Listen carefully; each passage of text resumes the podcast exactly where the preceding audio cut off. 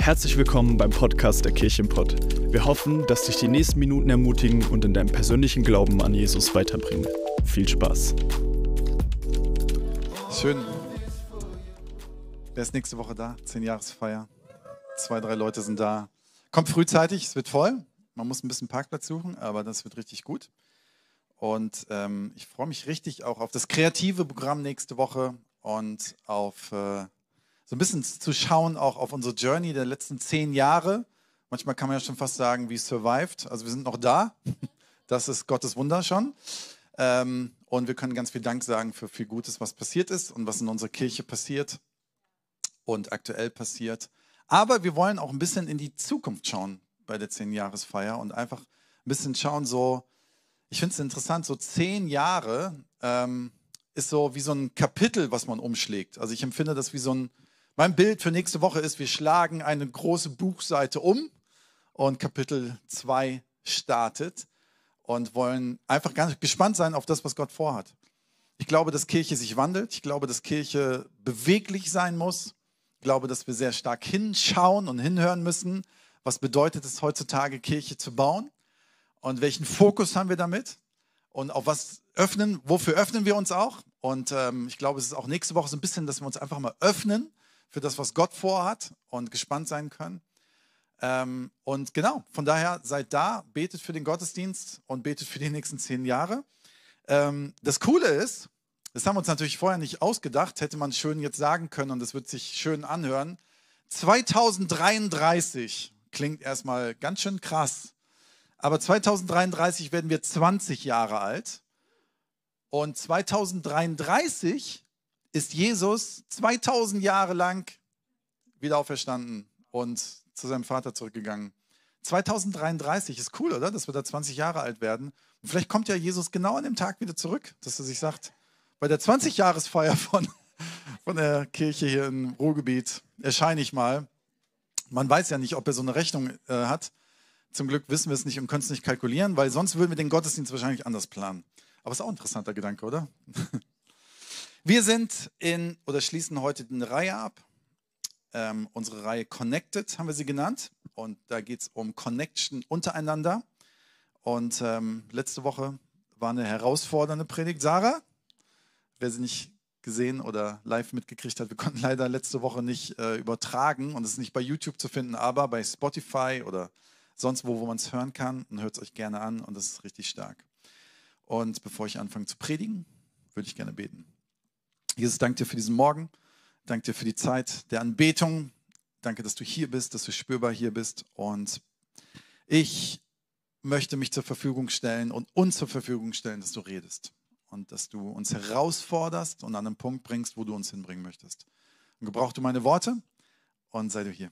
Amen.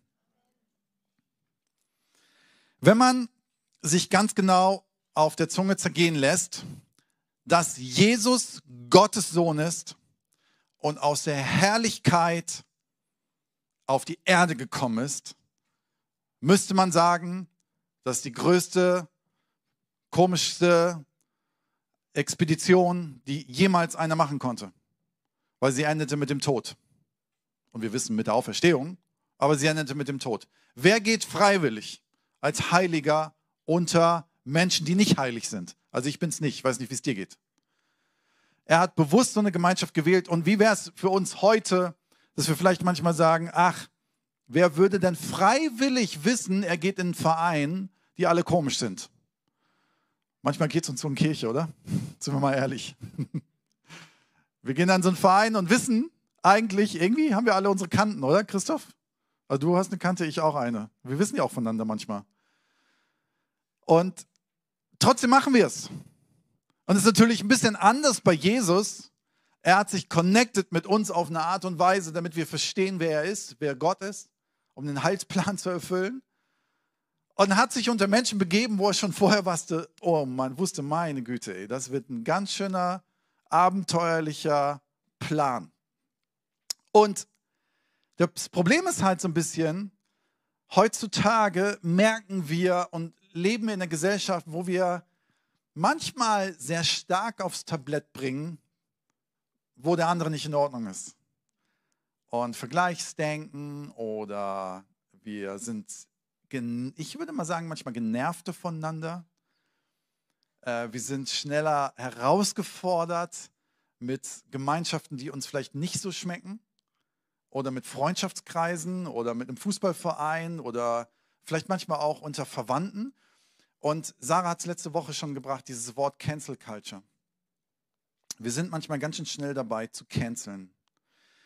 Und ich, eine Behauptung, die No-Brainer ist aus meiner Sicht und die ihr wahrscheinlich alle unterschreiben werdet, jeder Mensch braucht Gemeinschaft. Punkt. Also wir brauchen Gemeinschaft.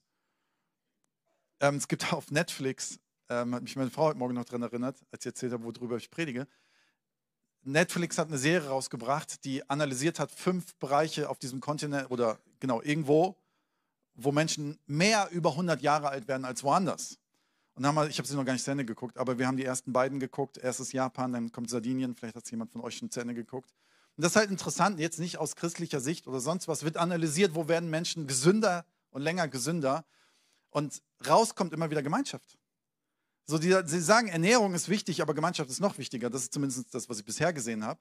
Und in einer Folge wird sogar gesagt, dass sie herausgefunden haben, da wo Menschen eine religiöse Gemeinschaft haben, werden Menschen älter. Also tatsächlich haben sie sogar das gesagt, wo Menschen regelmäßig in einen Gottesdienst gehen, in eine Kirche gehen, und das sogar noch mehr als nur einmal in der Woche, werden Menschen in der Regel sieben Jahre älter. Herzlichen Glückwunsch, dass du heute Morgen da bist. Vielleicht hast du eine Stunde heute Morgen zu deinem Leben dazugefügt. Aber hier geht es um die Regelmäßigkeit. Aber warum ist das so? Dann können wir jetzt tief analysieren, was Gemeinschaft mit den Menschen macht und dass wir alle nicht für uns selbst geschaffen sind, das wissen wir alle. Ähm, aber Gemeinschaft ist halt auch herausfordernd und Gemeinschaft kann halt auch manchmal kränken, also nicht kränk, kränken auch, sondern kann krank werden. Und ich merke so, Sarah hat letzte Woche schon darüber gepredigt und ich werde ein bisschen das ergänzen und dann werden wir zum Schluss Abendmahl feiern. Ich wünsche mir so, das ist jetzt ein Wunsch, ich kann ja nicht sagen, muss so sein. Ich wünsche mir, dass wir als Kirche in die nächsten zehn Jahre versöhnt gehen. Ich wünsche mir, dass wir aufgeräumt da reingehen. Und wie es nach Corona so ist, besteht eine Kirche nicht mehr hauptsächlich daraus aus den Menschen, die Sonntagmorgens in den Gottesdienst kommen, sondern die auch vielleicht online dabei sind. Herzlich willkommen an alle, die online dabei sind. Und wenn man früher gesagt hat, dass Kirche so ist, dass ähm, Menschen in der Regel dreimal pro Monat in Gottesdienst gehen, ist es heute eher ein bis zweimal. Das heißt, unsere Kirche ist ja wesentlich größer als das, was wir sehen. Sage ich jetzt nicht, um zu sagen, wir sind ja viel größer, wie cool. Ich will einfach sagen, wir haben viele Menschen in unserer Kirche, manchmal auch am Rand, vielleicht manchmal auch frustriert. Vielleicht sind auch manche in den letzten Jahren gegangen aus unserer Kirche, weil sie frustriert waren mit irgendwas. Aber wisst ihr was? Ich wünsche mir so, dass wir, die wir hier sind und die zu unserer Kirche gehören, dass wir aufgeräumt das zweite Kapitel aufschlagen. Dass wir es versöhnt aufschlagen. Sarah und ich waren nach unserer Hochzeit ein paar Monate in Australien und hatten ein Auto. Das Auto nannte sich die Kuh. Ich zeige euch mal kurz ein Bild. Ihr wisst jetzt, warum es die Kuh heißt. Das war ein, äh, ich glaube, 30 Jahre altes, umgebautes Wohnmobil. Das haben wir von Schweizern Backpackern übernommen und gekauft und danach an andere Freunde wieder verkauft. Und ich glaube, jeder, der es verkauft hat, hat immer Schiss gehabt, ob er mit den Leuten danach noch weiter befreundet ist. Ich war einmal in der Werkstatt und der Typ sagte, Sie planen hoffentlich nicht außerhalb von Sydney zu fahren. Das wird sehr gefährlich. Und dieses Auto hatte eine Tücke. Ähm, erstmal es aufzukriegen hat einen Trick, aber es auch zu starten hat einen Trick. Man musste, ich weiß es nicht mehr 100 Ich glaube, es war, bevor man den Schlüssel reinsteckt, musste man ein, den Blinker rechts runter machen. Dann hat man einen Schlüssel reingesteckt und dann gab es einen Knopf, den man drücken musste und dann konnte man umdrehen. Also geklaut werden konnte das Auto mit Sicherheit nie. Und eine Zeit lang haben wir es sogar wirklich mit zwei Drähten angemacht, weil es sonst gar nicht angesprungen wäre. So, jetzt waren wir ein paar Monate in Australien und irgendwann merkst du, das ist halt normal, du steigst ins Auto ein, machst das Auto so an. Und irgendwann wird ein Zustand eines so, so einer komischen Kuh, geht dir vielleicht manchmal in deine Ehe so, ne, Quatsch, Scherz.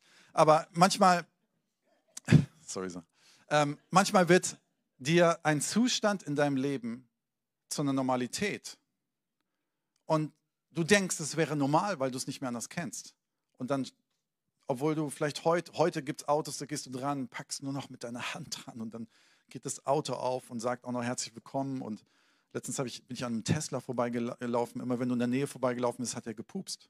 Dann können so Töne abgeben und Wahnsinn, was Autos heute können. Und dann machst du das Auto auf und dann steigst du ein und dann sagt es vielleicht sogar herzlich willkommen und dann musst du wahrscheinlich nur anhauchen, so machen irgendwie und dann springt das Auto schon an oder sagen, hey, spring an. Was es alles heute gibt. Weiß nicht, was für ein Auto du hast. Aber wisst ihr, das war keine Normalität. Und oft ist in, in Beziehungen fangen Dinge an, auf einmal komisch zu werden. Und dann kommt etwas rein und dann merkst du auf einmal, hier ist etwas nicht vergeben und nicht ausgesprochen. Wie könnte es ähnlich sein mit dem Hinken mit diesem Auto? Dann kommst du in eine Familienfeier und umarmst acht Leute, aber eine Person nicht. Alle wissen auch warum. Und dann setzt man sich weit voneinander entfernt. Und wenn ein Spiel gespielt wird, wird es auf jeden Fall nicht zusammengespielt mit der einen Person.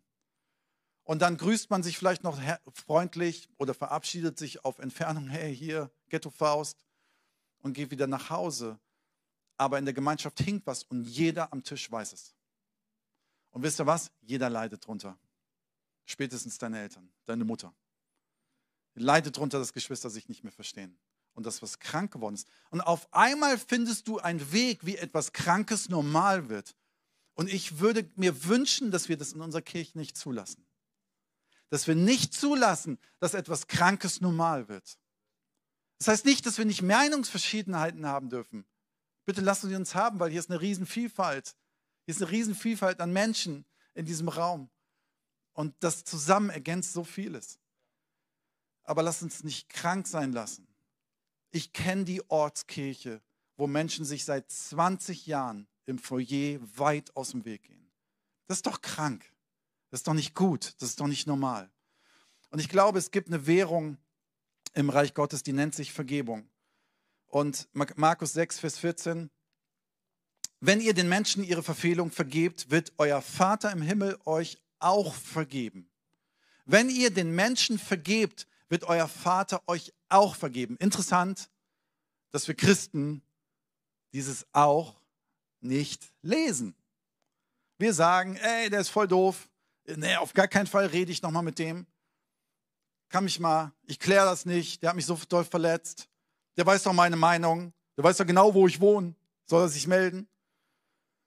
Aber hier steht, dann wird euer Vater im Himmel euch auch nicht vergeben. Habt ihr das schon mal so gelesen? Das schon mal, müsste man mal eine Ausarbeitung zu machen. Was bedeutet das, ne? Leute sagen, nee, nee, nee, lass mich mal in Ruhe. Nee, nee, nee, nee, nee, ich, ich habe so viel im Leben und ich, ach, bitte, nicht diesen Konflikt.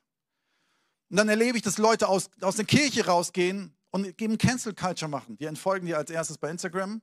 Also ich weiß das nicht, weil ich da nie reingucke, aber die entfolgen dich. Und dann als nächstes merkst du, sie sind gar nicht mehr da und die haben dich einfach aus dem Leben rausgecancelt. Kann genauso in Beziehungen oder sonst wo sein.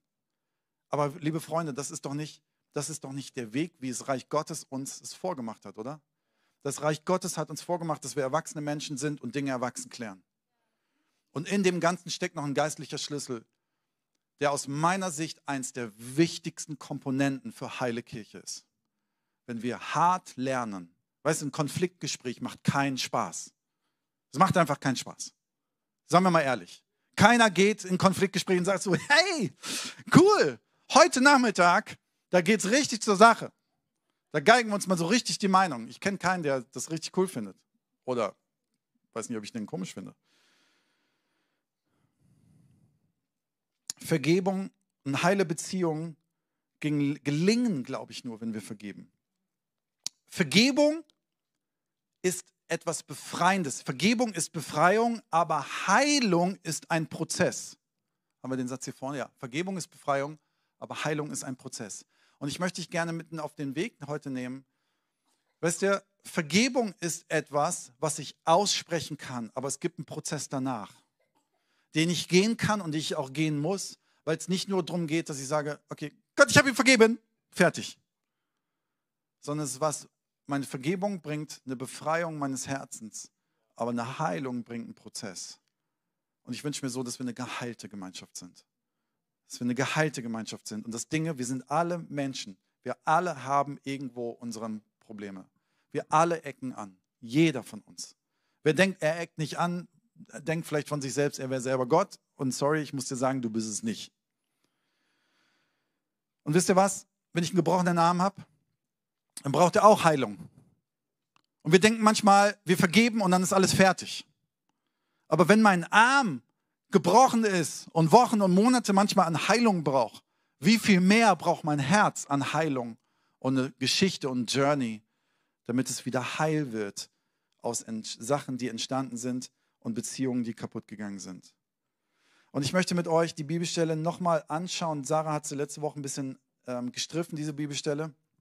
Ich möchte da nochmal mit reingehen, weil ich möchte uns, ich mache das aus folgendem Grund. Ich, ich, ich mache das, ich sage es jetzt mal ganz ehrlich. Ich will euch ein bisschen nerven heute Morgen.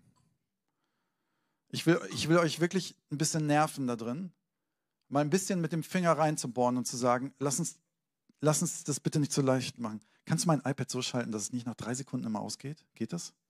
Ich bin nicht so der Techniktyp. Ähm, lass, lass, ich, ich möchte uns nicht in Ruhe lassen damit.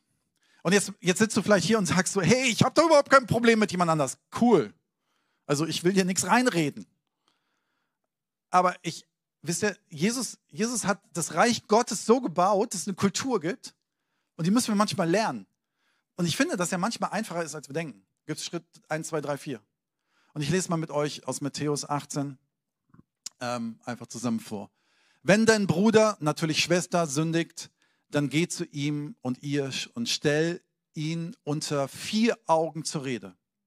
Hört er auf dich, so hast du deinen Bruder zurückgewonnen. Ist schön, oder? Und hast du deine Schwester zurückgewonnen. Hört er nicht auf dich, dann geh mit einem oder zwei anderen noch einmal zu ihm, denn jede Sache soll aufgrund der Aussagen von zwei oder drei Zeugen entschieden werden. Geht noch weiter. Will er auch auf diese nicht hören, dann bring die Sache vor die Gemeinde, zu irgendwelchen Leitern. Will er auch nicht auf die Gemeinde nicht hören, dann soll er in deinen Augen wie ein gottloser Mensch sein, wie ein Heide oder ein Zollnehmer, Einnehmer. Autsch. Gehen wir mal ganz kurz zusammen durch. Schritt 1, das ist eine Ergänzung zu Sarah letzte Woche, bring es zur Sprache. Das ist genau der, das ist, da, da fängt ja genau unsere Hürde an. Da fängt ja genau das an. Nein. Ach man, der muss die Steuererklärung noch machen und dann der Rasen gemäht werden, die Kinder müssen zum Ballett und hin und zurück und nochmal hin und zurück und nochmal hin und zurück. Und das Auto ist in der Werkstatt und dann irgendwie bin ich da müde und dann regnet es draußen, dann war es viel zu heiß. Ey, ganz ehrlich, mit jemandem Konflikt klären. Lass nächstes, nächstes Jahr im Urlaub machen, okay? Lass nächstes Jahr mal irgendwie, wenn die Feiertage an Pfingsten sind. Ganz ehrlich, wenn du so denkst, wirst du es niemals machen, es sei denn, die Kacke quillt noch mehr nach oben. Wenn es mal ganz klar so sagen. Erst wenn du Dinge wirklich zur Sprache bringst, kann etwas entstehen, wo du sagst, da kann Vergebung reinkommen und auch Heilung reinkommen. Und wenn derjenige sich dann entschuldigt, dann steht in unserer Bibelstelle, dann gewinnst du ihn. Sarah und ich hatten in den letzten Wochen so ein Gespräch und ich habe das Gefühl, ich habe alte Freunde neu dazugewonnen und wieder gewonnen. Ich habe das Gefühl, Versöhnung ist passiert. Und wisst ihr was? Es ist sowas von befreiend, wenn du Dinge ansprichst. Wenn du Dinge ansprichst. Jede versöhnte Beziehung startet mit einem komplizierten Gespräch. Okay, wenn das nicht klappt, bring Zeugen mit. Bitte nicht deine Mutter. Ich bringe meine Mama mit, okay? Also Ami, du dürftest das, aber jetzt mal für uns Erwachsene. Bring Zeugen mit. Bring jemanden mit, der es neutral sich anschaut. Bring jemanden mit, der zuhört und einfach sagt, ich möchte gerne das unterstützen, dass hier Einheit oder Heilung passiert. Bringt es auch nicht, sagt Matthäus 18, sagt Jesus ganz klar, involviere als nächstes einen geistlichen Leiter. Das musst du natürlich definieren, was es für dich bedeutet. Ein Pastor muss es nicht unbedingt sein, es kann Kleingruppenleiter sein, wer auch immer, dein Jugendpastor, was auch immer. bring einen Leiter mit und sag, hey, jetzt bringen wir das ganze Ding mal aufs nächste Level. Und manchmal braucht es jemanden mit Weisheit, der schon mal so ein Gespräch geführt hat, um dabei zu sein und dir neutral mal einen Spiegel vorzuhalten und zu sagen, der Geist Gottes hat mir in dem Gespräch das und das gesagt. Und ich möchte euch gerne an dem und dem Punkt helfen. Ich möchte euch zuhören und eure blinden Flecken sagen. Und ich möchte euch zur Einheit helfen. Du bringst jemanden mit, der das nochmal unterstützt. Und zwar nicht, um dahin zu kommen und noch mehr eine Front zu geben, sondern um das ganze Ding aufzuweichen.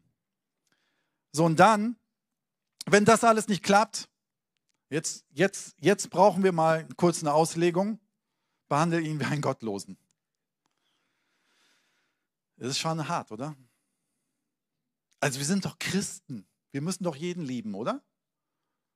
Wie, ich muss den jetzt wie einen Gottlosen behandeln. Wie hart ist das denn? Nirgendwo steht in der Bibel, dass die Welt nicht lieben sollen und die Menschen, die gottlos sind. Nirgendwo. Nirgendwo in der Bibel heißt es, also nehmen wir jetzt mal, ich bin jetzt mal ein bisschen schwarz-weiß, ich mag nicht so gerne so predigen, aber stell dir vor, du bist in einer christlichen Gemeinschaft und dann gibt es die Welt. Das ist immer so das typische Predigen, da gibt es die Welt. Das mag ich irgendwie nicht so. Die Welt sind wir ja alle irgendwie, oder? Es ist schön, dass wir in dieser Welt leben. Aber was damit gemeint ist, da gibt es die Menschen, die nicht Teil unserer Gemeinschaft sind, die nicht glauben, die wir gewinnen wollen dafür. Und es steht nirgendwo in der Bibel, dass wir die Welt hassen sollen. Es steht nirgendwo in der Bibel, dass wir die Welt verurteilen sollen. Es steht in der Bibel, dass wir für die Welt beten sollen und dass wir sie lieben sollen. Aber was bedeutet denn, dass wir sie so behandeln sollen, wenn dort steht, wir sollen sie benutzen oder behandeln und es wirkt so ein bisschen wie wegstoßen? Ich möchte euch was vorlesen aus 2. Korinther 6, Vers 14. Super interessant. Sagt Paulus, zieht nicht in einem fremden Joch mit Ungläubigen. Denn was haben Gerechtigkeit und Gesetzlosigkeit miteinander zu schaffen? Und was hat das Licht für Gemeinschaft mit der Finsternis? Auch hier, manche Christen machen da draus, ich darf nicht in die Disco, ich darf nicht in ein Kino, sorry, zu spät, du sitzt schon drin. Ich darf, ist Quatsch. Hey, ich wünsche mir, dass wir Christen alle in die Welt latschen und Licht sind. In Politik gehen, in Wirtschaft gehen, ins Rathaus gehen, dass wir da sind als Christen. Lass uns nicht so ein komisches, getrenntes, heiliges, komisches Ding hier bauen. Lass uns ein weltoffenes Ding bauen. Ich träume davon, dass wir als Kirche ein Gebäude haben, das habt ihr schon mal gehört. Und ich träume davon, dass wir so wie so eine Schleuse an das Ding ranbauen. Das eine ist ein Gebetsraum und das zweite ist ein Café. Wie so eine Schleuse zwischen dem, wer wir sind und wo wir Leute vielleicht mit begeistern wollen mit Jesus und dass Leute reinkommen. Nicht um, um ihnen einen Trick zu zeigen, so nach dem Motto, ja, jetzt bist du schon hier, sondern weil ich glaube, wir brauchen Begegnungsorte mit der Welt. Aber wenn hier steht, zieh nicht am gleichen Joch, möchte ich gerne folgendes Bild bringen. Dieses Jochbild ist ja, dass zwei Ochsen dort etwas ziehen und den, den, den, das Feld pflügen. Und stell dir vor, einer von diesen Ochsen hinkt. Was passiert? Das ganze Jochding fährt immer im Kreis, weil die immer in Richtung dessen, der ein bisschen schwächer ist, sich drehen und immer im Kreis fahren. Ich glaube, dass es wichtig ist in Beziehungen, dass wir irgendwann merken, wo sind Punkte in meinem Leben, die ziehen mich runter und ich konnte sie nicht klären. Ich konnte vergeben, aber ich kann es nicht mehr tolerieren, dass sie mein Leben prägen. Und das ist der Unterschied. Ich kann sie immer noch lieben, ich kann immer noch für sie beten, aber ich merke, ich kann es nicht mehr tolerieren. Ich muss eine Grenze ziehen, dass sie mein Leben prägen dürfen, weil sonst fährt mein Leben die ganze Zeit im Kreis. Und ich bin die ganze Zeit, ja, aber ich muss doch für den da sein ich, ich sage jetzt mal was ganz Bewusstes, wo Gewalt in der Ehe zum Beispiel ist, ganz ehrlich, da müssen wir eine Grenze ziehen. Und da kann ich sagen, ja, wir sollen doch jeden lieben, aber bei Gewalt muss derjenige, der Gewalt erlebt, geschützt werden. Da kann ich nicht mehr an einem Joch ziehen. Das funktioniert nicht. Ich kann vergeben, aber du kannst dich dem nicht mehr ausliefern. Und wenn du in so einer Gemeinschaft irgendwo bist, wo du merkst, das ist Missbrauch für dich, dann drehst du dich im Kreis und dein Leben geht nicht vorwärts, wie Christus das für dich vorgesehen hat. Trotzdem darfst du vergeben, aber du darfst, brauchst nicht den ganzen Weg deines Lebens mehr mit dieser Person eng zusammen sein. Ungleiche Kräfte lassen dich im Kreis drehen. Du bist angehalten, jedem zu vergeben, aber du bist nicht angehalten, jeden zu tolerieren. Grenzen setzen zu Menschen ist so wichtig. Und jetzt möchte ich einen Satz sagen. Grenzen sind ein Werkzeug, nicht eine Waffe. Grenzen sind ein Werkzeug, nicht eine Waffe. Manche wollen mit ihren Grenzen ziehen, andere bestrafen, indem sie, keine Ahnung, in Ehe könnte das passieren, so Stille könnte eine Bestrafung sein. Das ist meine Grenze. Ich rede nie wieder mit dem. Ja, was ist das für ein komisches Zusammenleben? Das willst du in keiner WG erleben, dass du dich anschweigst. Eine Grenze könnte auch zu einer Waffe werden, wenn du den anderen einfach nur ignorierst. Und was Sarah auch letzte Woche gesagt hat, eine Grenze könnte, eine falsche Grenze könnte zur Waffe werden, wenn du über den anderen lästerst und schlecht über ihn redest. Eine der miesesten Kulturen im Reich Gottes, die ich irgendwie gerne nicht hätte. Wir sind alles Menschen, uns passiert das allen. Aber lass uns gesunde Grenzen setzen als Werkzeug und nicht als Waffe. Nochmal, Vergebung ist Befreiung, aber Heilung ist ein Prozess. Wo ist der Punkt, dass du merkst, du musst anfangen, Menschen zu vergeben und ins Gespräch gehen, Dinge ansprechen? Und Matthäus 18 geht noch weiter und kommt ein ganz interessantes Gleichnis. Und Gleichnisse bringt Jesus ganz oft, um so ein bisschen zu sagen, hey, das ist die Kultur unseres Hauses. Und er sagt nicht meines Hauses, sondern er sagt, das ist die Kultur des Reich Gottes. Also wenn du verstehen willst, wer wir als Reich Gottes, wie der Himmel ist und wie der Himmel hier auf der Erde sein soll. Also wenn du Kultur lernen möchtest, dann schau mir die Gleichnisse an. Und Matthäus 18, Vers 23 heißt es, darum hört dieses Gleichnis mit dem Himmelreich, ist es wie mit einem König, der mit den Dienern, die seine Güter verwalten, abrechnen wollte. Und ich erzähle es euch kurz. Hier ist ein König und sein Knecht. Vergleich fürs Reich Gottes. Das Gott als König und wir als Knechte. Da kam ein Knecht zum König und der König hat gesagt, hey, ich will mit einmal eine Kalkulation machen, was sie mir noch schulden. Und da war ein Knecht, der schuldete 10.000 Talente. Und der Knecht sagte, unmöglich. Ich, boah, ich kann das nicht. Wie soll ich es machen? Und er sagte, wenn du es nicht zahlen kannst, verkaufe ich deine Familie. Manche, so vorher, nein, Quatsch. Da verkaufe ich deine Familie. Dein ganzes Besitz, Hab und Gut. Und er geht auf die Knie und bettelt und weint und ist völlig am Boden zerstört und sagt, bitte, bitte lass sei mir gnädig. Und der König schaut sich an und sagt, alles klar. Alles klar, okay, ich vergebe dir. Also, liebe Sonntagsschüler von der Sonntagsschule, die wir alle diese Geschichte schon 20.000 Mal gehört haben. Ich möchte dich mal eine Sache fragen. Hast du mal gehört, wie viel 10.000 Talente sind? Ich habe mal, ich habe mal eine, eine Renkebohlen-Rechnung gemacht. Oha, sagt meine Frau. 10.000 Talente. Ein Talent war damals ein Jahreseinkommen. Jetzt rechne mal ein Jahreseinkommen übersetzt auf heute. Sagen wir mal 30.000. 30.000 Euro im Jahr. Wären, nach Renke-Rechnung, ich hoffe es stimmt, rechnen es gerne nach, 300 Millionen 300 Millionen, die er ihm schuldet. Also wer hat 300 Millionen? Ach so, ja, übrigens, nee, bringe ich morgen mit.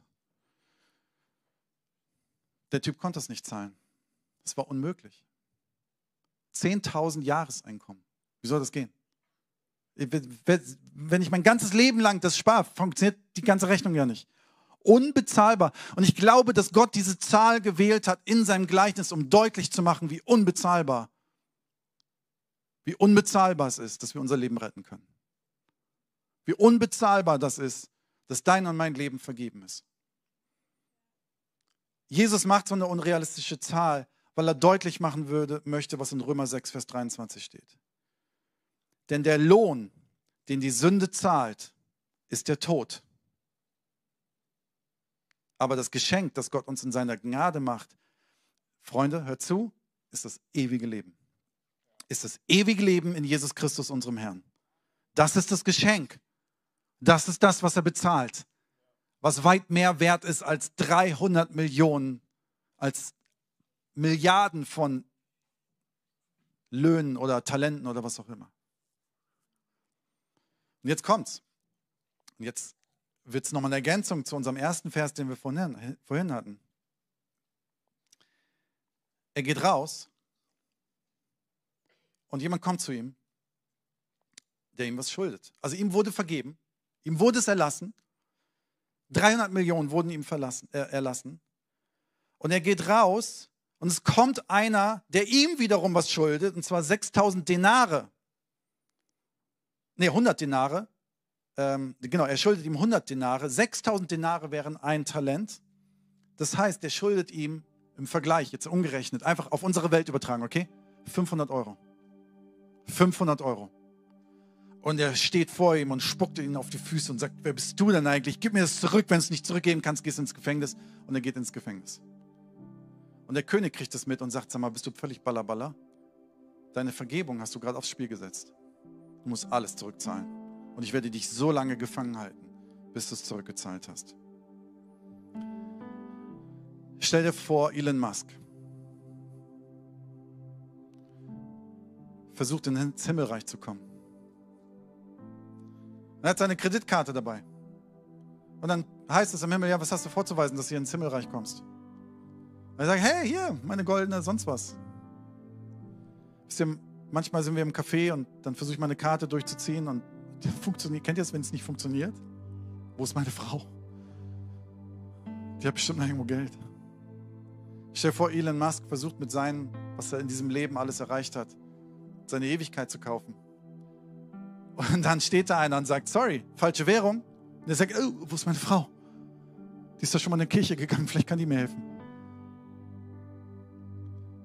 Weißt du, dir und mir ist nicht vergeben, weil wir so toll sind. Dir und mir ist auch nicht vergeben, weil du jeden Sonntag in Gottesdienst kommst. Vielleicht verlängerst du damit dein Leben, wie wir vorhin gelernt haben. Aber dir und mir ist vergeben, weil Gott uns liebt. Aber die gleiche Währung, die gleiche Währung, diese gleiche Währung der Vergebung macht Jesus hier sehr, sehr deutlich, ist nicht eine Währung, die wir mit Füßen treten dürfen. Es ist die wichtigste Kultur und Währung der christlichen Gemeinschaft. Dinge frühzeitig anzusprechen, den Prozess von Matthäus 18 zu gehen, zu einem Punkt der Vergebung zu kommen und nach der Vergebung vielleicht in einen Prozess der Heilung zu gehen. Und wisst ihr, wir können ja Lieder linksrum, rechtsrum singen. Der würde jetzt kein Keyboard spielen, sondern eher Cajon zu mir. Das würde komisch sein, wie ich gerade rede. Ist auch völlig egal. Wir könnten jetzt alle, ihr könntet alle mit dem Kopf in die andere Richtung sitzen oder was auch immer oder einen Handstand während der Predigt machen. Wisst ihr was? Ist alles völlig egal. Wichtig ist, dass wir die Kultur des Reiches Gottes bewahren. Weil ganz, Gott, ganz klar Gott sagt, wenn du das nicht tust, wird dein Herz im Gefängnis landen. Das ist das, was dieses Gleichnis eigentlich sagt. Dir wurde vergeben und du kannst nicht vergeben. Das bedeutet, dass die Vergebung, die vorher passiert ist, auf einmal keine, sie hat nicht mehr die Gültigkeit in deinem Leben. Ich glaube, Gottes Zusage hat immer Gültigkeit. Aber dein Herz wird auf einmal gefangen genommen und du wunderst dich, warum Christsein so komisch ist, so bitter ist. Dass in die Kirche gehen auf einmal so merkwürdig wird und du auf einmal alles komisch und doof findest. Und dann werden dir auf einmal Lieder wichtig oder nicht wichtig oder wie der Bassist spielt. Weil Vergebenheit das Maß, Vergebenheit ist das Fundament, auf dem eine christliche Gemeinschaft besteht. Und lass uns das nächste Kapitel, die nächsten zehn Jahre Vergeben aufschlagen. Und ich möchte auch gerne hier nochmal stehen. Das habe ich schon mal gemacht. Aber möchte es nochmal sagen. Ich möchte allen einfach um Vergebung bitten, die irgendwann mal durch diese Kirche verletzt wurden. Ich kann es nur bitten, den Prozess der Heilung kann vielleicht die andere Seite besser gehen. Ich kann die Dinge aufräumen, wo ich verletzt wurde. Aber lass uns das nächste Kapitel Vergeben aufschlagen. Und wisst ihr, was es dann wird? Ein ganz süßlicher Geschmack. Ein ganz köstlicher Geschmack. Ein ganz köstlicher Geruch in der Atmosphäre. Ich glaube, dann entsteht eine Atmosphäre in der Kirche, wo der Geist Gottes wirken kann. Wo eine Atmosphäre, das ist ein Fundament, das ist ein weicher Boden. Dann kommen Menschen vielleicht in ein Kino rein, was wir Sonntagmorgens Kirche nennen. Das wollen wir nicht für immer. Wir wollen irgendwann mal woanders landen, aber da sind wir gerade und das nehmen wir aus Gottes Hand. Dann kommen sie herein und merken die Kultur des Reiches Gottes, die versöhnlich ist, die gut schmeckt, die gut riecht, die hell ist, die freundlich ist, weil es eine geistliche Grundlage ist.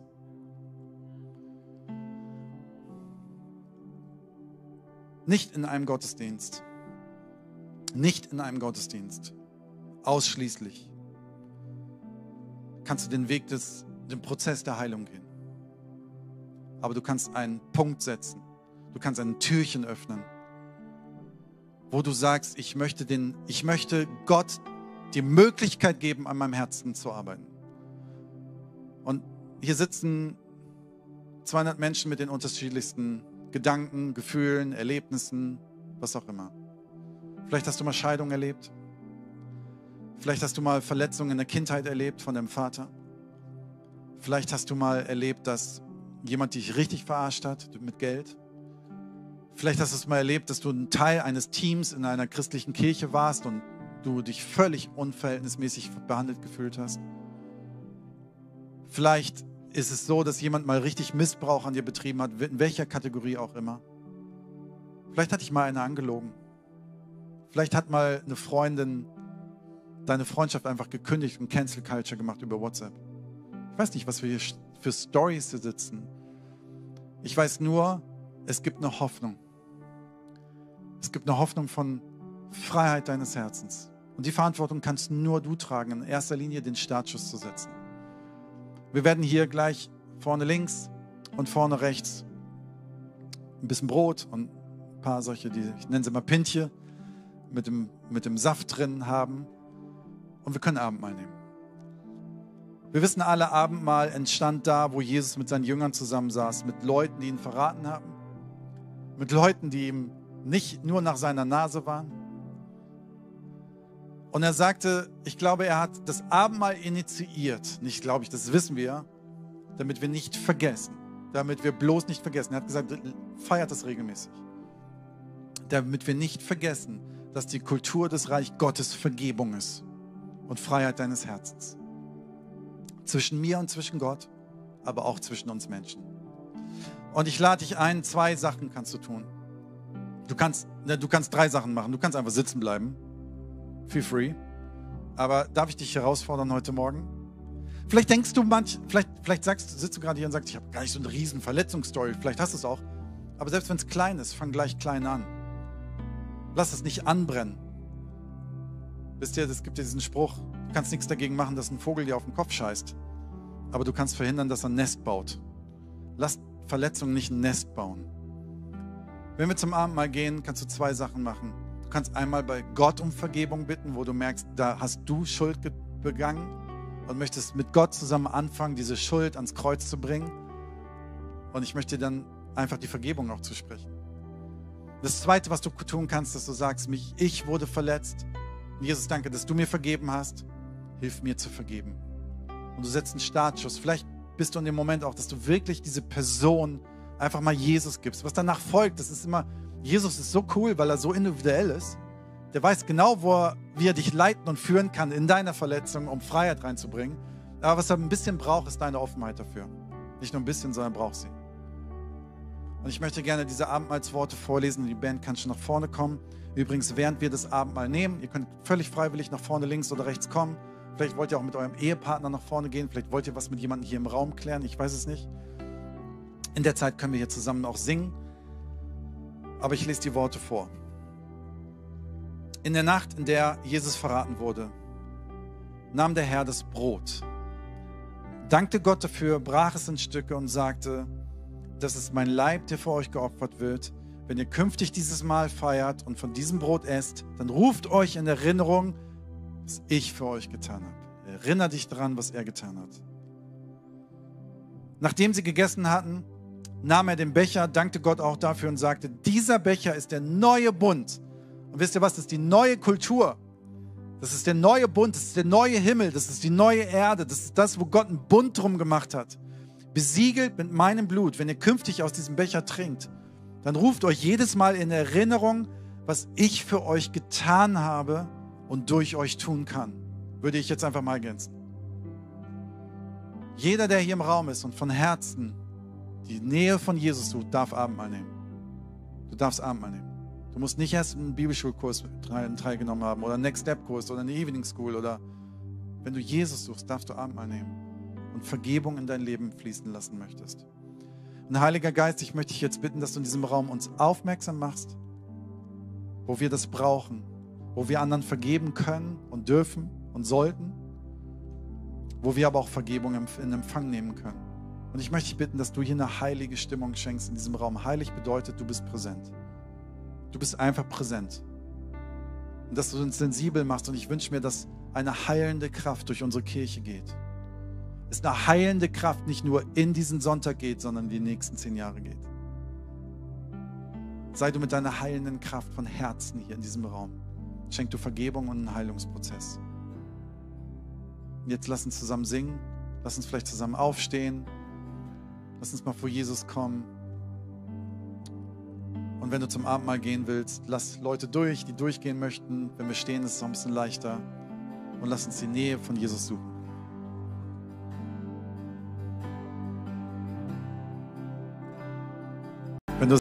Schön.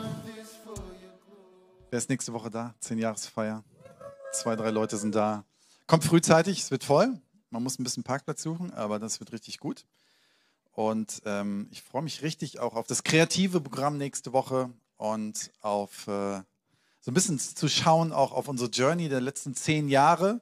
Manchmal kann man ja schon fast sagen, wie survived. Also wir sind noch da. Das ist Gottes Wunder schon. Ähm, und wir können ganz viel Dank sagen für viel Gutes, was passiert ist und was in unserer Kirche passiert und aktuell passiert. Aber wir wollen auch ein bisschen in die Zukunft schauen bei der Zehn-Jahresfeier und einfach ein bisschen schauen, so, ich finde es interessant, so zehn Jahre ähm, ist so wie so ein Kapitel, was man umschlägt. Also ich empfinde das wie so ein, mein Bild für nächste Woche ist, wir schlagen eine große Buchseite um und Kapitel 2 startet und wollen einfach ganz gespannt sein auf das, was Gott vorhat. Ich glaube, dass Kirche sich wandelt. Ich glaube, dass Kirche beweglich sein muss. Ich glaube, dass wir sehr stark hinschauen und hinhören müssen. Was bedeutet es heutzutage, Kirche zu bauen? Und welchen Fokus haben wir damit? Und auf was öffnen, wofür öffnen wir uns auch? Und ähm, ich glaube, es ist auch nächste Woche so ein bisschen, dass wir uns einfach mal öffnen für das, was Gott vorhat und gespannt sein können. Ähm, und genau, von daher seid da, betet für den Gottesdienst und betet für die nächsten zehn Jahre. Ähm, das Coole ist, das haben wir uns natürlich vorher nicht ausgedacht, hätte man schön jetzt sagen können und es wird sich schön anhören. 2033 klingt erstmal ganz schön krass, aber 2033 werden wir 20 Jahre alt und 2033 ist Jesus 2000 Jahre lang wieder auferstanden und zu seinem Vater zurückgegangen. 2033 ist cool, oder? Dass wir da 20 Jahre alt werden. Und vielleicht kommt ja Jesus genau an dem Tag wieder zurück, dass er sich sagt, bei der 20-Jahresfeier von, von der Kirche hier im Ruhrgebiet erscheine ich mal. Man weiß ja nicht, ob er so eine Rechnung äh, hat. Zum Glück wissen wir es nicht und können es nicht kalkulieren, weil sonst würden wir den Gottesdienst wahrscheinlich anders planen. Aber ist auch ein interessanter Gedanke, oder? Wir sind in oder schließen heute eine Reihe ab ähm, unsere Reihe Connected, haben wir sie genannt. Und da geht es um Connection untereinander. Und ähm, letzte Woche war eine herausfordernde Predigt. Sarah, wer sie nicht gesehen oder live mitgekriegt hat, wir konnten leider letzte Woche nicht äh, übertragen und es ist nicht bei YouTube zu finden, aber bei Spotify oder sonst wo, wo man es hören kann. Und hört es euch gerne an und das ist richtig stark. Und bevor ich anfange zu predigen, würde ich gerne beten. Jesus, danke dir für diesen Morgen. Danke dir für die Zeit der Anbetung.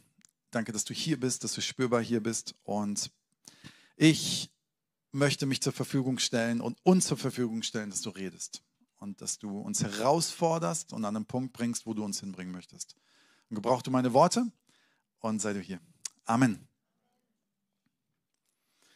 Wenn man sich ganz genau auf der Zunge zergehen lässt, dass Jesus Gottes Sohn ist und aus der Herrlichkeit auf die Erde gekommen ist, müsste man sagen, dass die größte, komischste Expedition, die jemals einer machen konnte, weil sie endete mit dem Tod.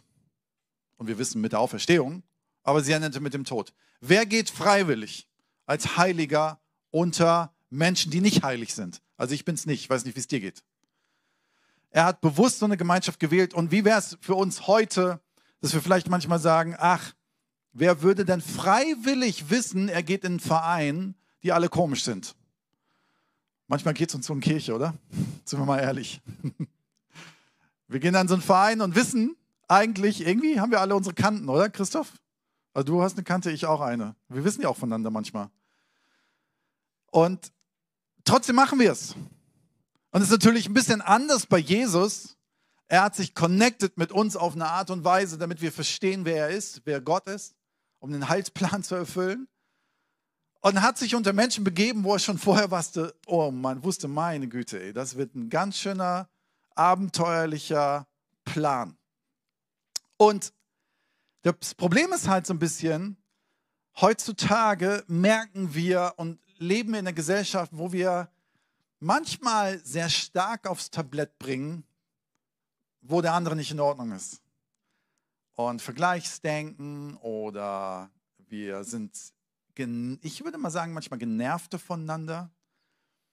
Äh, wir sind schneller herausgefordert mit Gemeinschaften, die uns vielleicht nicht so schmecken oder mit Freundschaftskreisen oder mit einem Fußballverein oder vielleicht manchmal auch unter Verwandten. Und Sarah hat es letzte Woche schon gebracht, dieses Wort Cancel Culture. Wir sind manchmal ganz schön schnell dabei zu canceln. Und ich, eine Behauptung, die No-Brainer ist aus meiner Sicht und die ihr wahrscheinlich alle unterschreiben werdet, jeder Mensch braucht Gemeinschaft. Punkt. Also wir brauchen Gemeinschaft.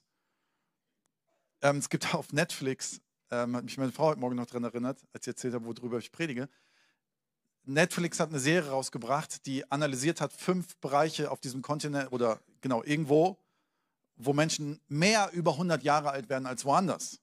Und haben wir, ich habe sie noch gar nicht zu Ende geguckt, aber wir haben die ersten beiden geguckt. Erstes Japan, dann kommt Sardinien, vielleicht hat es jemand von euch schon zu Ende geguckt.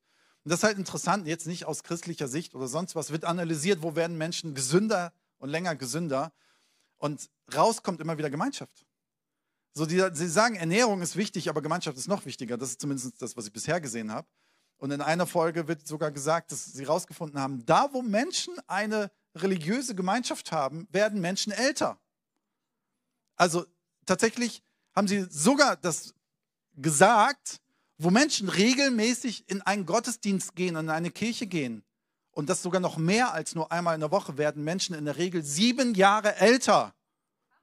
Herzlichen Glückwunsch, dass du heute Morgen da bist. Vielleicht hast du eine Stunde heute Morgen zu deinem Leben dazugefügt. Aber hier geht es um die Regelmäßigkeit. Aber warum ist das so? Dann können wir jetzt tief analysieren, was Gemeinschaft mit den Menschen macht und dass wir alle nicht für uns selbst geschaffen sind, das wissen wir alle. Ähm, aber Gemeinschaft ist halt auch herausfordernd und Gemeinschaft kann halt auch manchmal kränken, also nicht kränken auch, sondern kann krank werden. Und ich merke so, Sarah hat letzte Woche schon drüber gepredigt und ich werde ein bisschen das ergänzen und dann werden wir zum Schluss Abendmahl feiern. Ich wünsche mir so, das ist jetzt ein Wunsch, ich kann ja nicht sagen, muss so sein. Ich wünsche mir, dass wir als Kirche in die nächsten zehn Jahre versöhnt gehen. Ich wünsche mir, dass wir aufgeräumt da reingehen. Und wie es nach Corona so ist, besteht eine Kirche nicht mehr hauptsächlich daraus aus den Menschen, die Sonntagmorgens in den Gottesdienst kommen, sondern die auch vielleicht online dabei sind. Herzlich willkommen an alle, die online dabei sind. Und wenn man früher gesagt hat, dass Kirche so ist, dass ähm, Menschen in der Regel dreimal pro Monat in den Gottesdienst gehen, ist es heute eher ein bis zweimal. Das heißt, unsere Kirche ist ja wesentlich größer als das, was wir sehen. Sage ich jetzt nicht, um zu sagen, wir sind ja viel größer, wie cool. Ich will einfach sagen, wir haben viele Menschen in unserer Kirche, manchmal auch am Rand, vielleicht manchmal auch frustriert. Vielleicht sind auch manche in den letzten Jahren gegangen aus unserer Kirche, weil sie frustriert waren mit irgendwas. Aber wisst ihr was? Ich wünsche mir so, dass wir, die wir hier sind und die zu unserer Kirche gehören, dass wir aufgeräumt das zweite Kapitel aufschlagen. Dass wir es versöhnt aufschlagen. Sarah und ich waren nach unserer Hochzeit ein paar Monate in Australien und hatten ein Auto. Das Auto nannte sich die Kuh. Ich zeige euch mal kurz ein Bild. Ihr wisst jetzt, warum es die Kuh heißt. Das war ein, äh, ich glaube, 30 Jahre altes, umgebautes Wohnmobil. Das haben wir von Schweizern Backpackern übernommen und gekauft und danach an andere Freunde wieder verkauft. Und ich glaube, jeder, der es verkauft hat, hat immer Schiss gehabt, ob er mit den Leuten danach noch weiter befreundet ist. Ich war einmal in der Werkstatt und der Typ sagte, Sie planen hoffentlich nicht außerhalb von Sydney zu fahren. Das wird sehr gefährlich. Und dieses Auto hatte eine Tücke. Ähm, erstmal es aufzukriegen hat einen Trick, aber es auch zu starten hat einen Trick. Man musste, ich weiß es nicht mehr 100% Ich glaube, es war, bevor man den Schlüssel reinsteckt, musste man ein, den Blinker rechts runter machen. Dann hat man einen Schlüssel reingesteckt und dann gab es einen Knopf, den man drücken musste und dann konnte man umdrehen. Also geklaut werden konnte das Auto mit Sicherheit nie.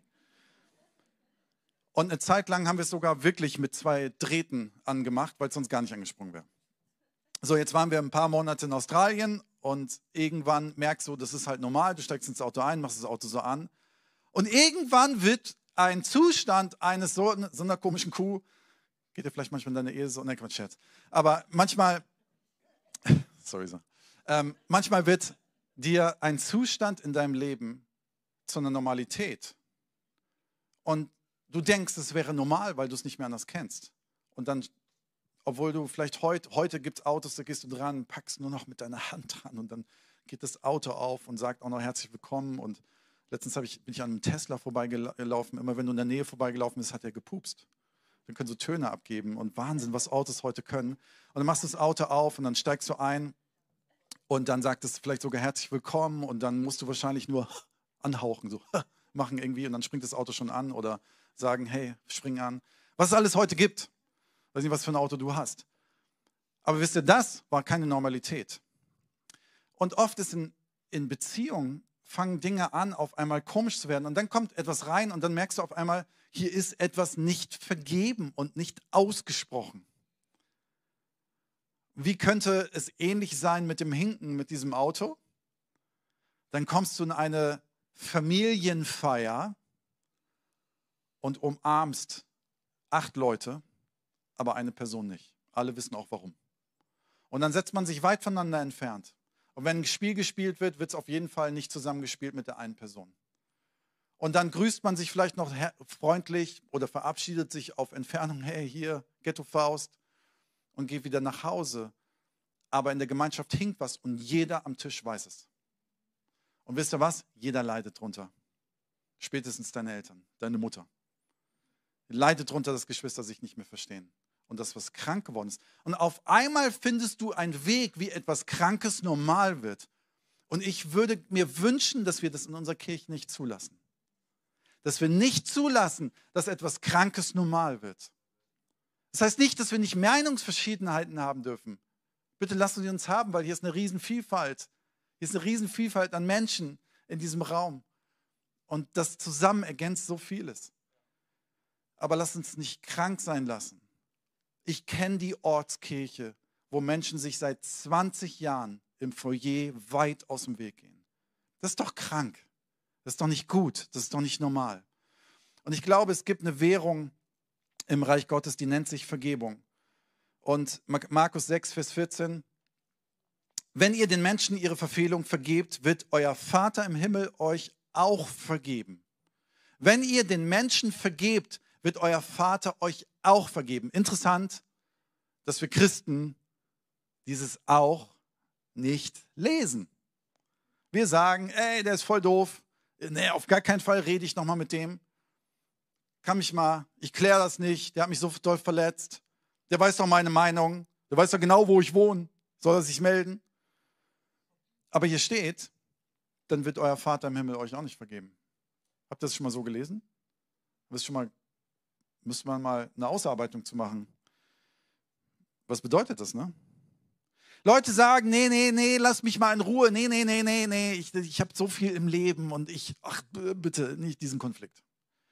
Und dann erlebe ich, dass Leute aus, aus der Kirche rausgehen und eben Cancel Culture machen. Die entfolgen dir als erstes bei Instagram. Also ich weiß das nicht, weil ich da nie reingucke, aber die entfolgen dich.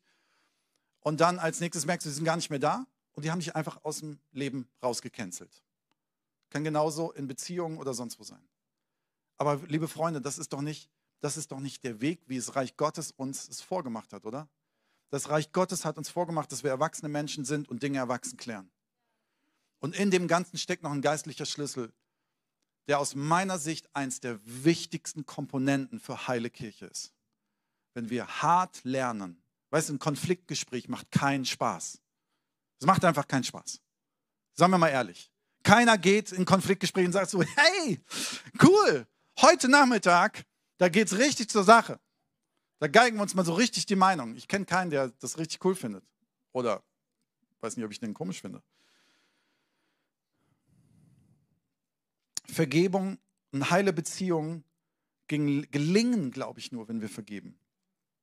Vergebung ist etwas Befreiendes. Vergebung ist Befreiung, aber Heilung ist ein Prozess. Haben wir den Satz hier vorne? Ja. Vergebung ist Befreiung, aber Heilung ist ein Prozess. Und ich möchte dich gerne mitten auf den Weg heute nehmen. Weißt du, Vergebung ist etwas, was ich aussprechen kann, aber es gibt einen Prozess danach, den ich gehen kann und den ich auch gehen muss, weil es nicht nur darum geht, dass ich sage, okay, Gott, ich habe ihm vergeben, fertig. Sondern es ist was, meine Vergebung bringt eine Befreiung meines Herzens, aber eine Heilung bringt einen Prozess. Und ich wünsche mir so, dass wir eine geheilte Gemeinschaft sind. Dass wir eine geheilte Gemeinschaft sind. Und das Dinge, wir sind alle Menschen. Wir alle haben irgendwo unsere Probleme.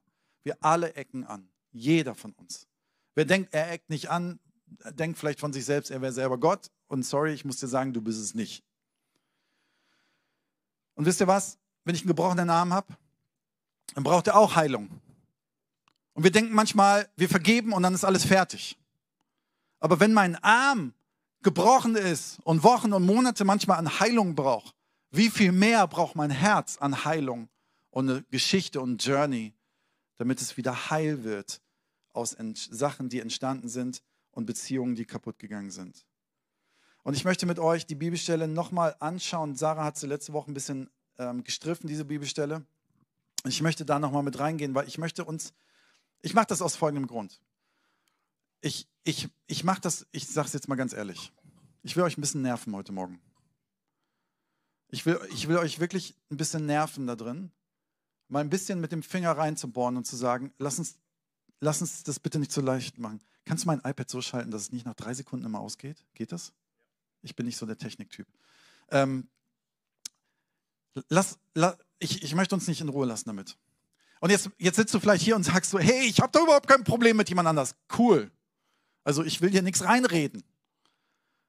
Aber ich, wisst ihr, Jesus, Jesus hat das Reich Gottes so gebaut, dass es eine Kultur gibt. Und die müssen wir manchmal lernen. Und ich finde, dass er manchmal einfacher ist, als wir denken. Gibt es Schritt 1, 2, 3, 4. Und ich lese mal mit euch aus Matthäus 18 ähm, einfach zusammen vor.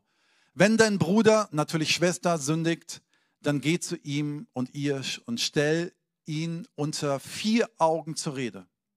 Hört er auf dich, so hast du deinen Bruder zurückgewonnen. Ist schön, oder? Und hast du deine Schwester zurückgewonnen. Hört er nicht auf dich, dann geh mit einem oder zwei anderen noch einmal zu ihm, denn jede Sache soll aufgrund der Aussagen von zwei oder drei Zeugen entschieden werden. Geht noch weiter. Will er auch auf diese nicht hören, dann bring die Sache vor die Gemeinde, zu irgendwelchen Leitern. Will er auch nicht auf die Gemeinde nicht hören, dann soll er in deinen Augen wie ein gottloser Mensch sein, wie ein Heide oder ein Zollnehmer, Einnehmer. Autsch. Gehen wir mal ganz kurz zusammen durch. Schritt 1, das ist eine Ergänzung zu Sarah letzte Woche, bring es zur Sprache. Das ist genau der, das ist, da, da fängt ja genau unsere Hürde an. Da fängt ja genau das an. Nein. Ach man, der muss die Steuererklärung noch machen und dann der Rasen gemäht werden, die Kinder müssen zum Ballett und hin und zurück und nochmal hin und zurück und nochmal hin und zurück. Und das Auto ist in der Werkstatt und dann irgendwie bin ich da müde und dann regnet es draußen, dann war es viel zu heiß. Ey, ganz ehrlich, mit jemandem Konflikt klären. Lass nächstes, nächstes Jahr im Urlaub machen, okay? Lass nächstes Jahr mal irgendwie, wenn die Feiertage an Pfingsten sind. Ganz ehrlich, wenn du so denkst, wirst du es niemals machen, es sei denn, die Kacke quillt noch mehr nach oben wenn es mal ganz klar so sagen. Erst wenn du Dinge wirklich zur Sprache bringst, kann etwas entstehen, wo du sagst, da kann Vergebung reinkommen und auch Heilung reinkommen. Und wenn derjenige sich dann entschuldigt, dann steht in unserer Bibelstelle, dann gewinnst du ihn. Sarah und ich hatten in den letzten Wochen so ein Gespräch und ich habe das Gefühl, ich habe alte Freunde neu dazu gewonnen und wieder gewonnen. Ich habe das Gefühl, Versöhnung ist passiert. Und wisst ihr was? Es ist sowas von befreiend, wenn du Dinge ansprichst. Wenn du Dinge ansprichst. Jede versöhnte Beziehung startet mit einem komplizierten Gespräch. Okay, wenn das nicht klappt, bring Zeugen mit. Bitte nicht deine Mutter. Ich bringe meine Mama mit, okay? Also Ami, du dürftest das, aber jetzt mal für uns Erwachsene. Bring Zeugen mit. Bring jemanden mit, der es neutral sich anschaut. Bring jemanden mit, der zuhört und einfach sagt, ich möchte gerne das unterstützen, dass hier Einheit oder Heilung passiert. Bringt es auch nicht, sagt Matthäus 18, sagt Jesus ganz klar, involviere als nächstes einen geistlichen Leiter. Das musst du natürlich definieren, was es für dich bedeutet. Ein Pastor muss es nicht unbedingt sein, es kann Kleingruppenleiter sein, wer auch immer, dein Jugendpastor, was auch immer. Bring einen Leiter mit und sag, hey, jetzt bringen wir das ganze Ding mal aufs nächste Level. Und manchmal braucht es jemanden mit Weisheit, der schon mal so ein Gespräch geführt hat, um dabei zu sein und dir neutral meinen Spiegel vorzuhalten und zu sagen, der Geist Gottes hat mir in dem Gespräch das und das gesagt. Und ich möchte euch gerne an dem und dem Punkt helfen. Ich möchte euch zuhören und eure blinden Flecken sagen und ich möchte euch zur Einheit helfen. Du bringst jemanden mit, der das nochmal unterstützt und zwar nicht, um dahin zu kommen und noch mehr eine Front zu geben, sondern um das ganze Ding aufzuweichen. So, und dann, wenn das alles nicht klappt, Jetzt, jetzt, jetzt brauchen wir mal kurz eine Auslegung.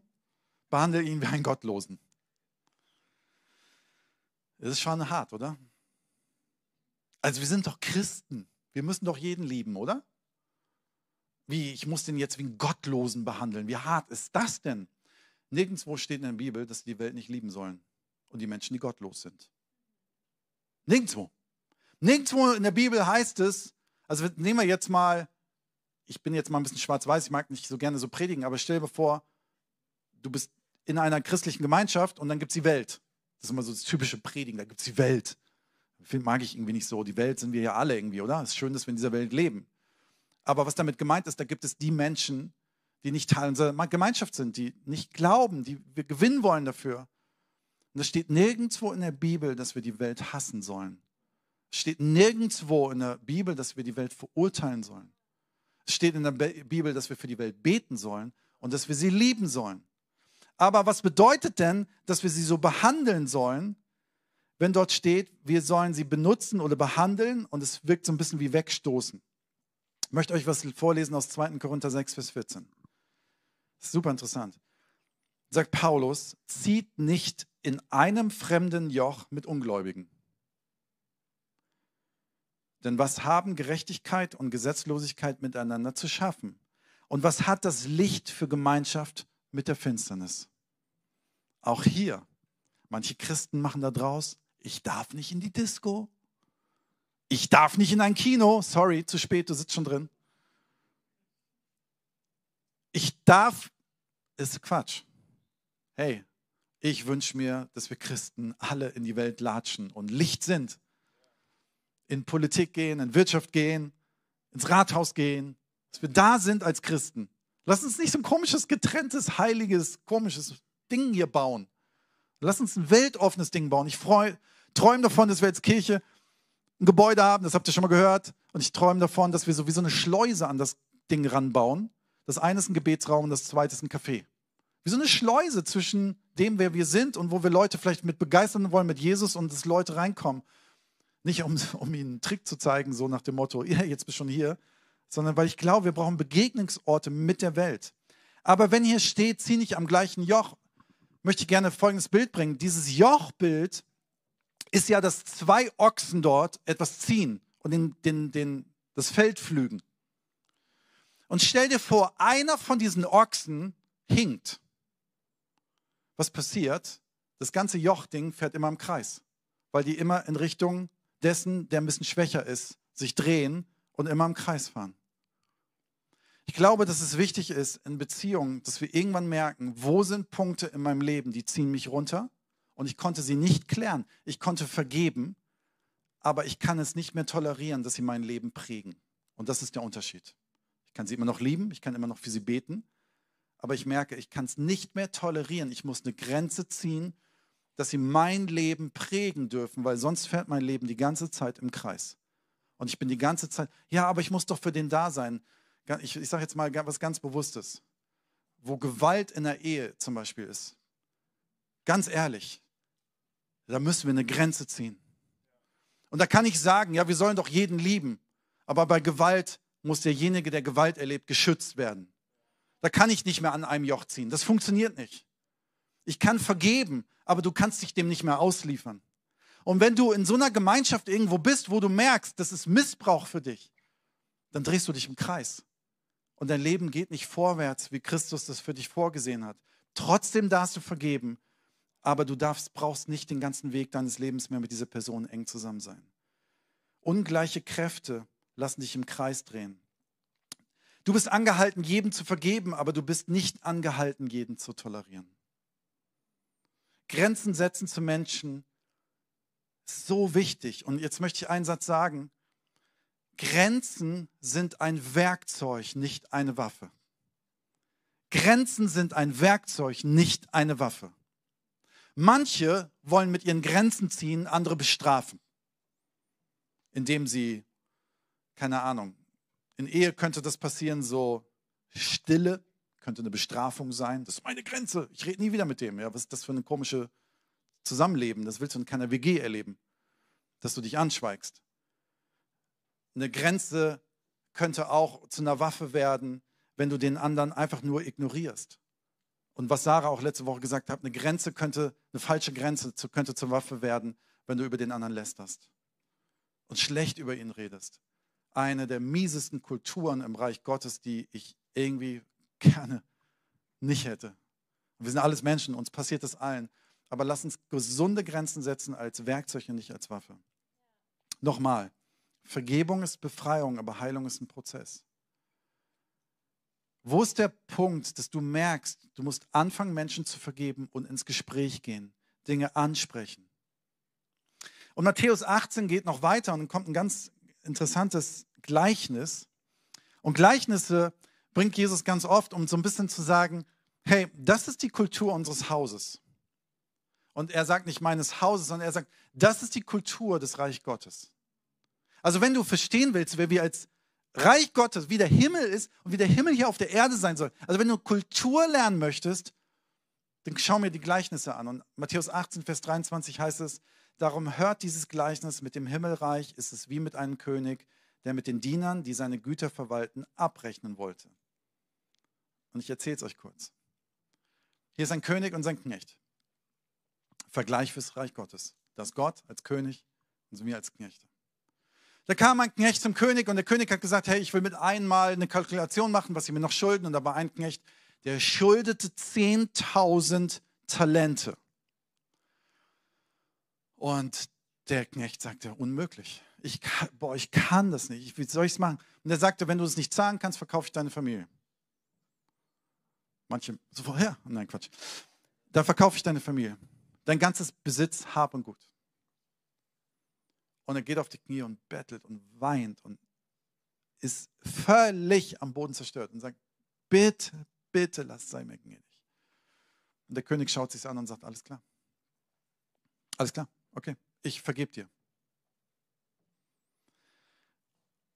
Also, liebe Sonntagsschüler von der Sonntagsschule, die wir alle diese Geschichte schon 20.000 Mal gehört haben. Ich möchte dich mal eine Sache fragen. Hast du mal gehört, wie viel 10.000 Talente sind? Ich habe mal, ich habe mal eine, eine Renkebohlen-Rechnung gemacht. Oha, sagt meine Frau. 10.000 Talente.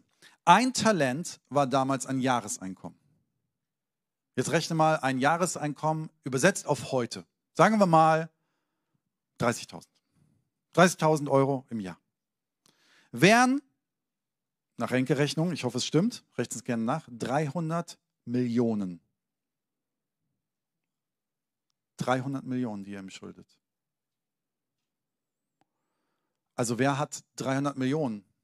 Ach so, ja, übrigens, nee, bringe ich morgen mit. Der Typ konnte es nicht zahlen. Das war unmöglich. 10.000 Jahreseinkommen. Wie soll das gehen? Wenn ich mein ganzes Leben lang das spare, funktioniert die ganze Rechnung ja nicht. Unbezahlbar. Und ich glaube, dass Gott diese Zahl gewählt hat in seinem Gleichnis, um deutlich zu machen, wie unbezahlbar, wie unbezahlbar es ist, dass wir unser Leben retten können. Wie unbezahlbar das ist, dass dein und mein Leben vergeben ist. Jesus macht so eine unrealistische Zahl, weil er deutlich machen würde, möchte, was in Römer 6, Vers 23 steht. Denn der Lohn, den die Sünde zahlt, ist der Tod. Aber das Geschenk, das Gott uns in seiner Gnade macht, Freunde, hört zu, ist das ewige Leben. Ist das ewige Leben in Jesus Christus, unserem Herrn. Das ist das Geschenk. Das ist das, was er bezahlt. Was weit mehr wert ist als 300 Millionen, als Milliarden von Löhnen oder Talenten oder was auch immer. Und jetzt kommt's. Und jetzt wird es nochmal eine Ergänzung zu unserem ersten Vers, den wir vorhin, vorhin hatten. Er geht raus und jemand kommt zu ihm, der ihm was schuldet. Also ihm wurde vergeben, ihm wurde es erlassen. 300 Millionen wurden ihm verlassen, äh, erlassen. Und er geht raus und es kommt einer, der ihm wiederum was schuldet, und zwar 6000 Denare. Ne, 100 Denare ähm, genau, er schuldet ihm 100 Denare. 6000 Denare wären ein Talent. Das heißt, er schuldet ihm im Vergleich, jetzt umgerechnet, einfach auf unsere Welt übertragen, okay? 500 Euro. 500 Euro. Und er steht vor ihm und spuckt ihn auf die Füße und sagt, wer bist du denn eigentlich? Gib mir das zurück. Wenn du es nicht zurückgeben kannst, gehst du ins Gefängnis. Und er geht ins Gefängnis. Und der König kriegt das mit und sagt, sag mal, bist du völlig ballerballer? Deine Vergebung hast du gerade aufs Spiel gesetzt. Du musst alles zurückzahlen. Und ich werde dich so lange gefangen halten, bis du es zurückgezahlt hast. Stell dir vor, Elon Musk versucht ins Himmelreich zu kommen.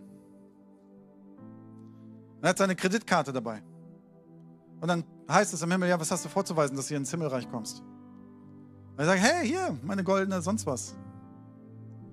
Wisst ihr, manchmal sind wir im Café und dann versuche ich meine Karte durchzuziehen und funktioniert. Kennt ihr das, wenn es nicht funktioniert? Wo ist meine Frau? Die hat bestimmt noch irgendwo Geld. Stell dir vor, Elon Musk versucht mit seinem, was er in diesem Leben alles erreicht hat, seine Ewigkeit zu kaufen. Und dann steht da einer und sagt, sorry, falsche Währung. Und er sagt, oh, wo ist meine Frau? Die ist doch schon mal in die Kirche gegangen, vielleicht kann die mir helfen. Weißt du, dir und mir ist nicht vergeben, weil wir so toll sind. Dir und mir ist auch nicht vergeben, weil du jeden Sonntag in Gottesdienst kommst. Vielleicht verlängerst du damit dein Leben, wie wir vorhin gelernt haben. Aber dir und mir ist vergeben, weil Gott uns liebt. Aber die gleiche Währung, die gleiche Währung, diese gleiche Währung der Vergebung macht Jesus hier sehr, sehr deutlich, ist nicht eine Währung, die wir mit Füßen treten dürfen. Es ist die wichtigste Kultur und Währung der christlichen Gemeinschaft.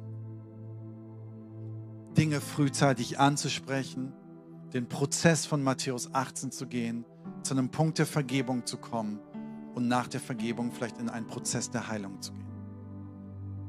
Und wisst ihr, wir können ja Lieder linksrum, rechtsrum singen. Der würde jetzt kein Keyboard spielen, sondern eher Cajon zu mir. Das würde komisch sein, wie ich gerade rede. Ist auch völlig egal. Wir könnten jetzt alle, ihr könntet alle mit dem Kopf in die andere Richtung sitzen oder was auch immer oder einen Handstand während der Predigt machen. Wisst ihr was? ist alles völlig egal. Wichtig ist, dass wir die Kultur des Reiches Gottes bewahren. Weil ganz, Gott, ganz klar Gott sagt, wenn du das nicht tust, wird dein Herz im Gefängnis landen. Das ist das, was dieses Gleichnis eigentlich sagt. Dir wurde vergeben du kannst nicht vergeben. Das bedeutet, dass die Vergebung, die vorher passiert ist, auf einmal keine, sie hat nicht mehr die Gültigkeit in deinem Leben. Ich glaube, Gottes Zusage hat immer Gültigkeit. Aber dein Herz wird auf einmal gefangen genommen und du wunderst dich, warum Christsein so komisch ist, so bitter ist. Dass in die Kirche gehen auf einmal so merkwürdig wird und du auf einmal alles komisch und doof findest. Und dann werden dir auf einmal Lieder wichtig oder nicht wichtig oder wie der Bassist spielt. Weil Vergebenheit das Maß Vergebenheit ist das Fundament, auf dem eine christliche Gemeinschaft besteht. Und lass uns das nächste Kapitel, die nächsten zehn Jahre vergeben aufschlagen. Und ich möchte auch gerne hier nochmal stehen. Das habe ich schon mal gemacht. Aber möchte es nochmal sagen. Ich möchte allen einfach um Vergebung bitten, die irgendwann mal durch diese Kirche verletzt wurden. Ich kann es nur bitten, den Prozess der Heilung kann vielleicht die andere Seite besser gehen. Ich kann die Dinge aufräumen, wo ich verletzt wurde. Aber lass uns das nächste Kapitel vergeben aufschlagen. Und wisst ihr, was es dann wird? Ein ganz süßlicher Geschmack. Ein ganz köstlicher Geschmack. Ein ganz köstlicher Geruch in der Atmosphäre. Ich glaube, dann entsteht eine Atmosphäre in der Kirche, wo der Geist Gottes wirken kann. Wo eine Atmosphäre, das ist ein Fundament, das ist ein weicher Boden.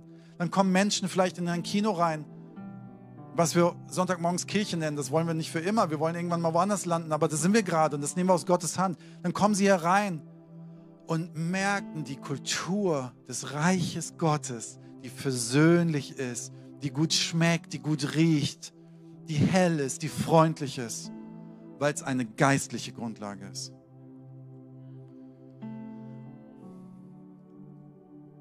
Nicht in einem Gottesdienst. Nicht in einem Gottesdienst ausschließlich kannst du den Weg des, den Prozess der Heilung gehen. Aber du kannst einen Punkt setzen. Du kannst ein Türchen öffnen, wo du sagst, ich möchte, den, ich möchte Gott die Möglichkeit geben, an meinem Herzen zu arbeiten. Und hier sitzen 200 Menschen mit den unterschiedlichsten Gedanken, Gefühlen, Erlebnissen, was auch immer. Vielleicht hast du mal Scheidung erlebt. Vielleicht hast du mal Verletzungen in der Kindheit erlebt von deinem Vater. Vielleicht hast du mal erlebt, dass jemand dich richtig verarscht hat mit Geld. Vielleicht hast du es mal erlebt, dass du ein Teil eines Teams in einer christlichen Kirche warst und du dich völlig unverhältnismäßig behandelt gefühlt hast. Vielleicht ist es so, dass jemand mal richtig Missbrauch an dir betrieben hat, in welcher Kategorie auch immer. Vielleicht hat dich mal einer angelogen. Vielleicht hat mal eine Freundin deine Freundschaft einfach gekündigt und Cancel Culture gemacht über WhatsApp. Ich weiß nicht, was wir hier für Stories hier sitzen. Ich weiß nur, es gibt eine Hoffnung.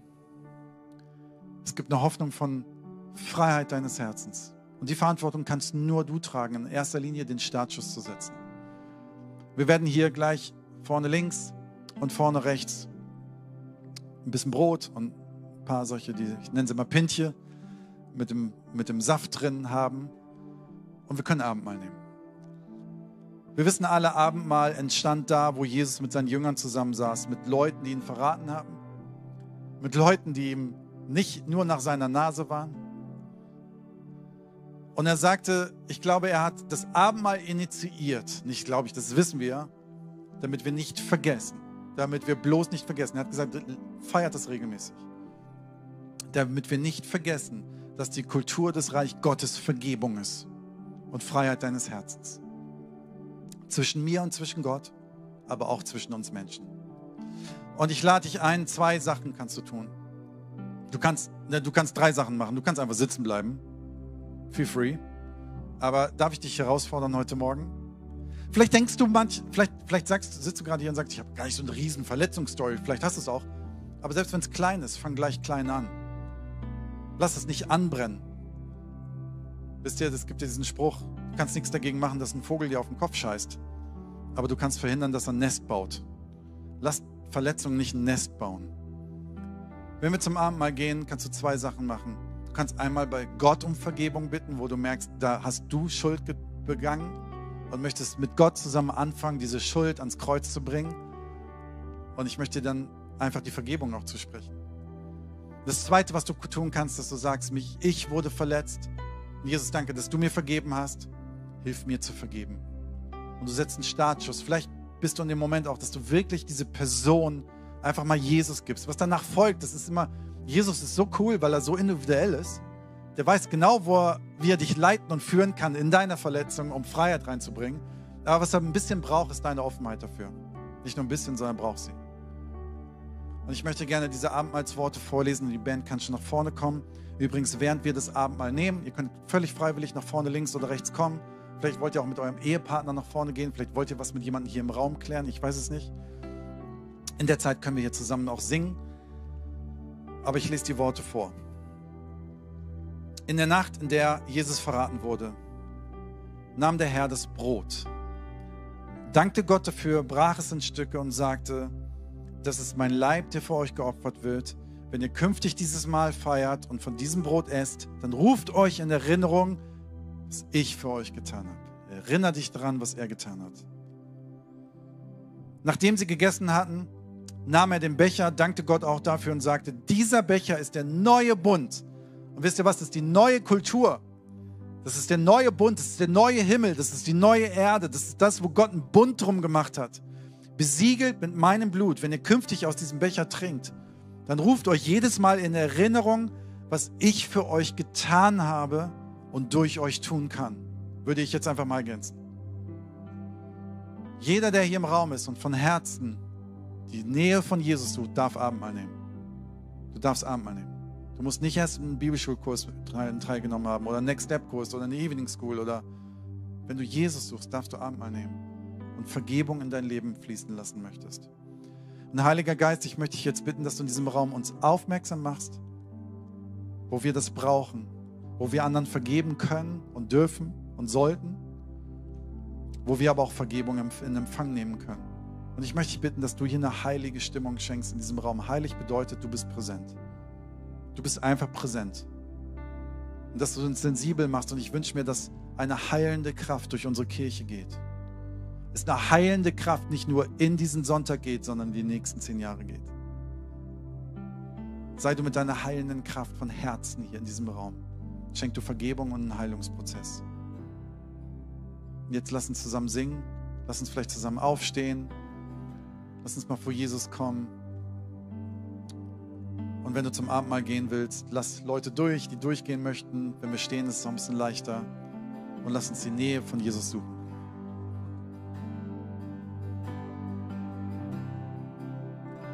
Wenn du das Abendmahl mitgenommen hast an den Platz und vielleicht noch gewartet hast, dass wir es zusammennehmen, viele haben es schon genommen, du kannst es einfach für dich nehmen zu einem Zeitpunkt, wo es für dich richtig ist. Und bevor wir nochmal in den Song reingehen, möchte ich einfach gerne nochmal dir Vergebung zusprechen. Weil das dürfen wir. Wir dürfen uns gegenseitig Vergebung zusprechen weil Christus für uns am Kreuz gestorben ist und wo wir ehrlichen Herzens zu ihm gekommen sind, ist uns vergeben. Es sind 300 Millionen vergeben. Es sind 300 Millionen Verschuldungen, vielleicht Verfehlungen, die ich begangen habe, vergeben. Ich bin frei. Freunde, wir sind frei. Lass uns diese Freiheit und diese Freude in unserer Kirche haben. Danke, Vater. Danke, Jesus, dass du bezahlt hast, was ich gar nicht bezahlen kann. Danke für deine Vergebung. Danke, dass du dein Leben am Kreuz gelassen hast. Und ich darf euch Vergebung zusprechen. Ich darf euch Vergebung zusprechen von egal, was in deinem Leben gewesen ist. Gott vergibt dir.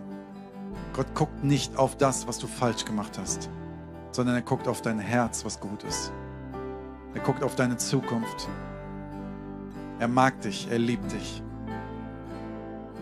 Er nimmt die Verfehlungen, wenn du sie ihm gibst, bewusst gibst und sagst, hier sind sie, ich bereue sie, ich ärgere mich darüber, ich bitte um Vergebung.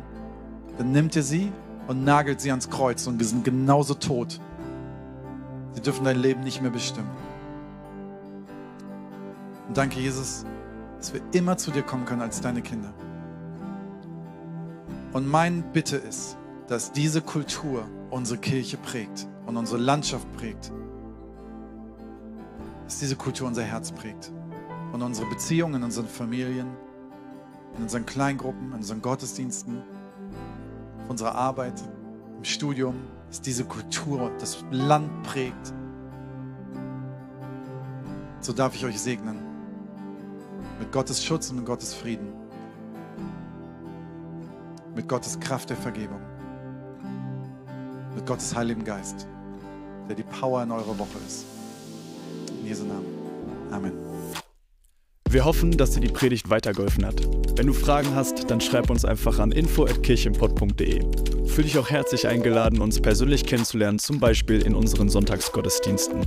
Für diese und alle weiteren Infos zum Leben in unserer Kirche besuche unsere Website kirchenpott.de oder folge uns auf Instagram. Dir eine gesegnete Woche.